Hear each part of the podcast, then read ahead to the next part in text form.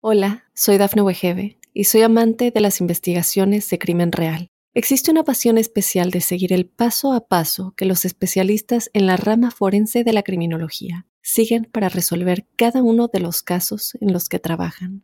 Si tú, como yo, eres una de las personas que encuentran fascinante escuchar este tipo de investigaciones, te invito a escuchar el podcast Trazos Criminales con la experta en perfilación criminal, Laura Quiñones Orquiza en tu plataforma de audio favorita.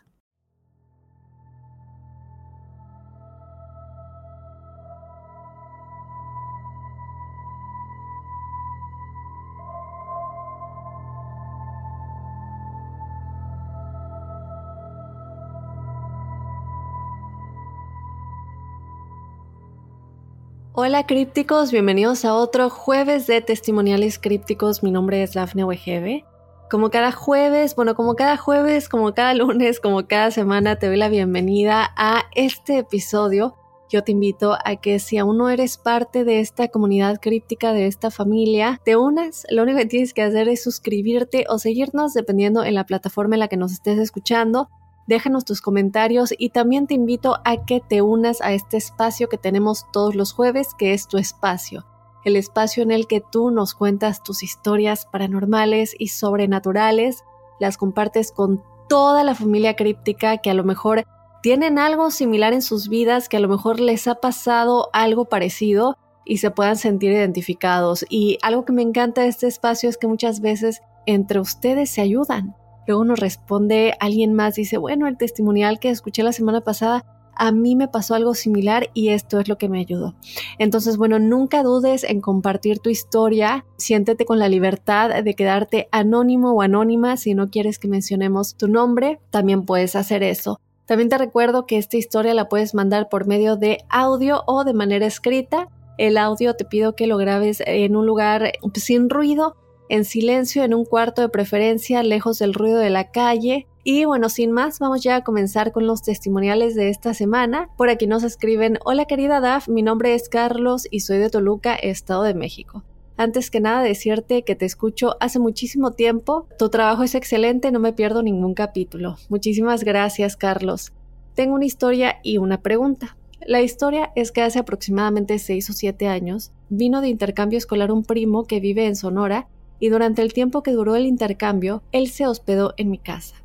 Hasta ese punto todo es normal. Lo curioso es que en algún momento de su estancia en la casa, él comenzó a ver a una niña y al mismo tiempo yo la escuchaba reír, me tocaba y la soñaba. La manifestación era tan grande que mi primo la correteaba por la casa pensando que era mi hermana y en ocasiones él despertaba en la madrugada y al voltear al espejo la veía a un lado de él. En mi caso era un poco más curioso porque ella tocaba mi hombro como intentando llamarme, y al voltear solo la escuchaba reír, y en las noches soñaba con ella. Lo que soñaba era que salíamos de paseo, la niña de aproximadamente seis años, mi primo y yo. Pero lo extraño era que yo me transformaba en algún tipo de animal tipo lobo o perro de talla grande, jugaba con ella y la cuidaba. Esto sucedió como por un mes aproximadamente. Cabe mencionar que ni mi primo ni yo en algún momento sentimos una mala vibra o algún tipo de miedo con lo que sucedía. No sé qué haya sido, pero sé que no tenía malas intenciones. Años después se lo platicé a mi abuelita y me dijo que era un nahual. La verdad es que no sé qué haya sido, pero estoy seguro que no era algo malo o que intentara hacernos algún tipo de daño. Muchísimas gracias, Carlos. Te mando un abrazo muy grande. Y bueno, con respecto a lo del nahual, pues básicamente es como un brujo que se transforma en efecto en un animal que es el, eh, precisamente lo que te sucedió a ti en tu sueño, pero también se supone que puede ser un alter ego que todos poseemos a lo largo de nuestras vidas.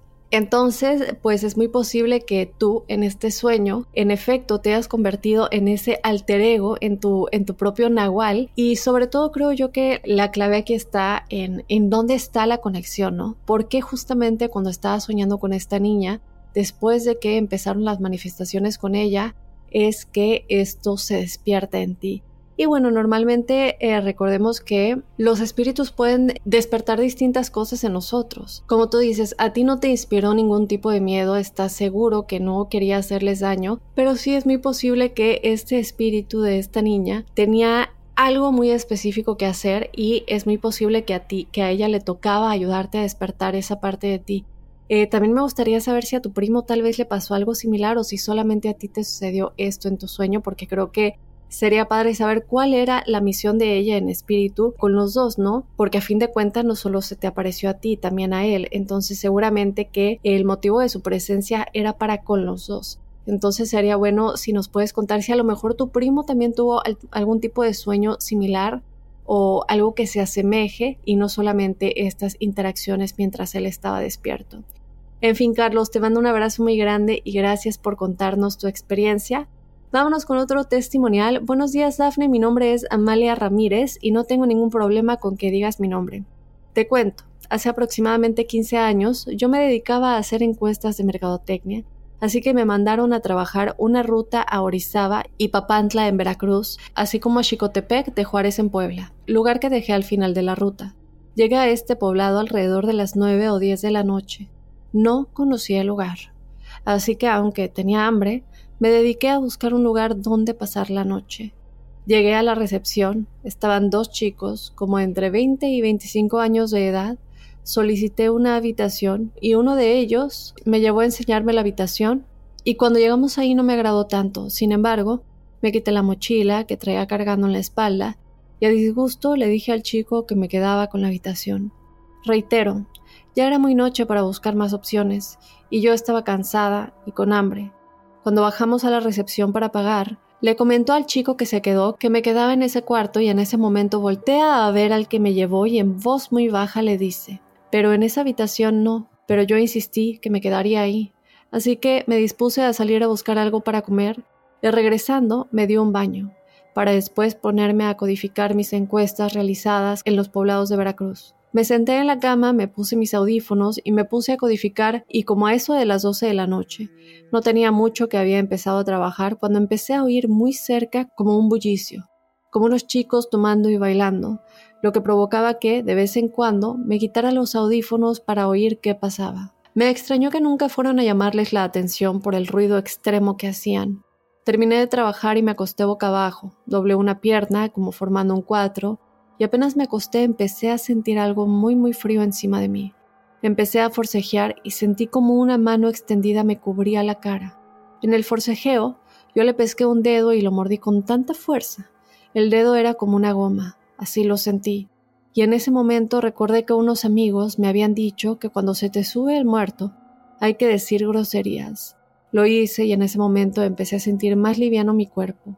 Y ese frío que tenía se me quitó. Esa es mi experiencia, no sé si me pasó porque estaba cansada o realmente había algo ahí. Saludos Dafne y éxito en todo. Muchísimas gracias Amalia, te mando un beso y un abrazo muy grande hasta Veracruz. En lo personal no creo que se te haya subido el muerto. Me parece que sí, tuviste una interacción un poco fuerte y bastante negativa con algún tipo de energía baja que estaba en, en esa habitación sin duda alguna. Y bueno, creo que está de más decir que había algo ahí. No solamente por lo que tú nos cuentas, sino porque el chico de recepción lo sabía, ¿cierto? Cuando tú nos dices que eh, se le queda viendo al que te llevó, al que, al que fue a mostrarte la habitación, y dijo, bueno, no, no, no es como muy buena idea que se quede ahí. Y sin embargo, bueno, tú insististe. Como te dije, no creo que se te haya subido el muerto. Creo que la subida del muerto es muy diferente a lo que tú experimentaste. Sin embargo, sí hubo un tipo de eh, interacción muy, muy directa con un ente del bajo astral que está en esa habitación. Y siempre lo decimos, ¿no? Cuando nos quedamos en lugares, sobre todo en en hoteles que pues ya tienen muchísimo tiempo construidos. Imagínense la cantidad de personas que se han quedado en ese cuarto específicamente, cuántas energías sobre energías sobre energías se van recicle y recicle y siempre llevar con nosotros un objeto que nos haga sentir protegidos, porque bueno, inevitablemente en algún momento de nuestras vidas nos vamos a, estar quedando en hoteles, ¿cierto? Y no vamos a llevar una limpieza total eh, a cada vez que nos quedemos en un hotel, pero yo creo que un objeto específico que nos haga sentir protegidos Puede ser un cuarzo, puede ser un collar, puede ser a lo mejor algo en lo que tú creas, ya sea un santo, si es religioso o cualquier cosa que tú sientas que te haga sentir protegido, llévalo contigo siempre, cuando, sobre todo cuando te quedes en lugares ajenos. Amalia, muchísimas gracias. Vámonos con otro testimonial. Hola, este año empecé a escuchar tu podcast por recomendación de un amigo. Perdón si mi español es malo. Mi nombre es Itzel, nací en México, pero me crié en Nueva York. Cuando estuve en México me crié en un internado religioso, era privado, y solo podía ver a mis tíos los viernes de 5 pm hasta el domingo 5 pm igual. Dormía en el internado con mis dos hermanas, y en el cuarto dormíamos mis dos hermanas y otras dos niñas. El internado es grande. En un lado estaban las niñas y del otro lado los niños.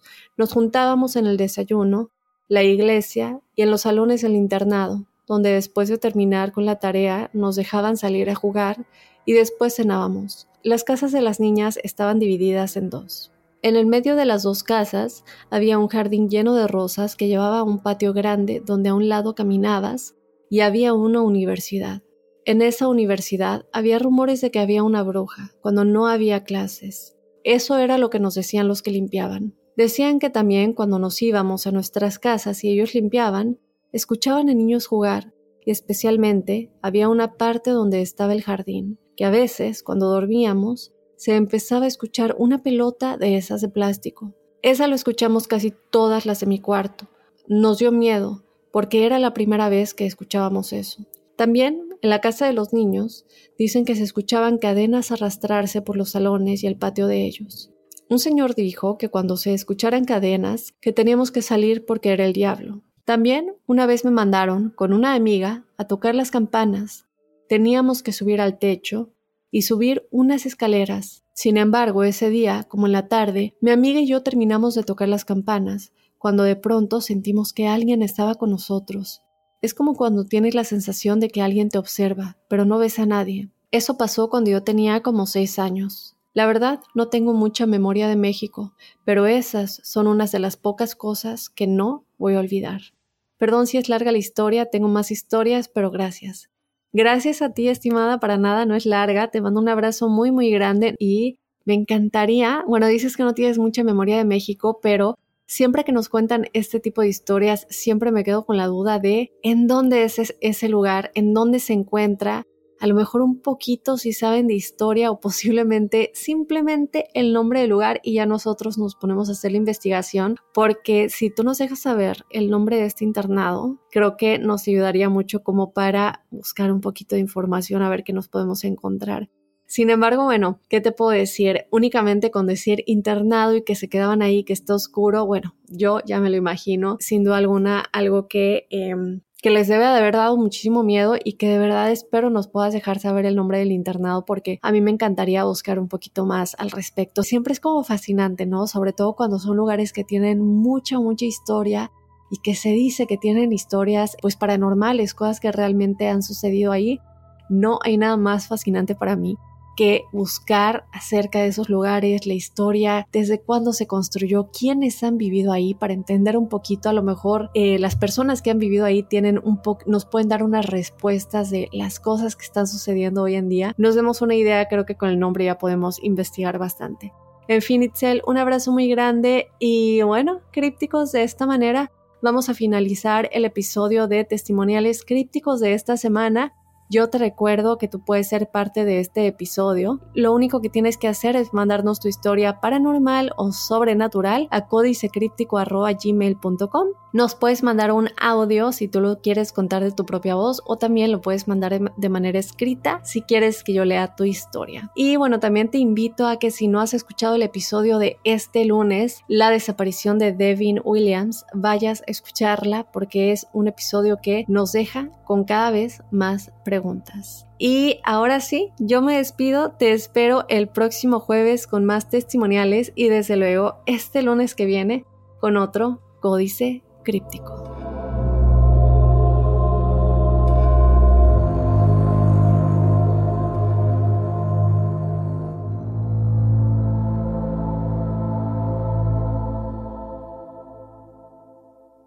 Hola, soy Dafne Wegebe y soy amante de las investigaciones de crimen real. Existe una pasión especial de seguir el paso a paso que los especialistas en la rama forense de la criminología siguen para resolver cada uno de los casos en los que trabajan.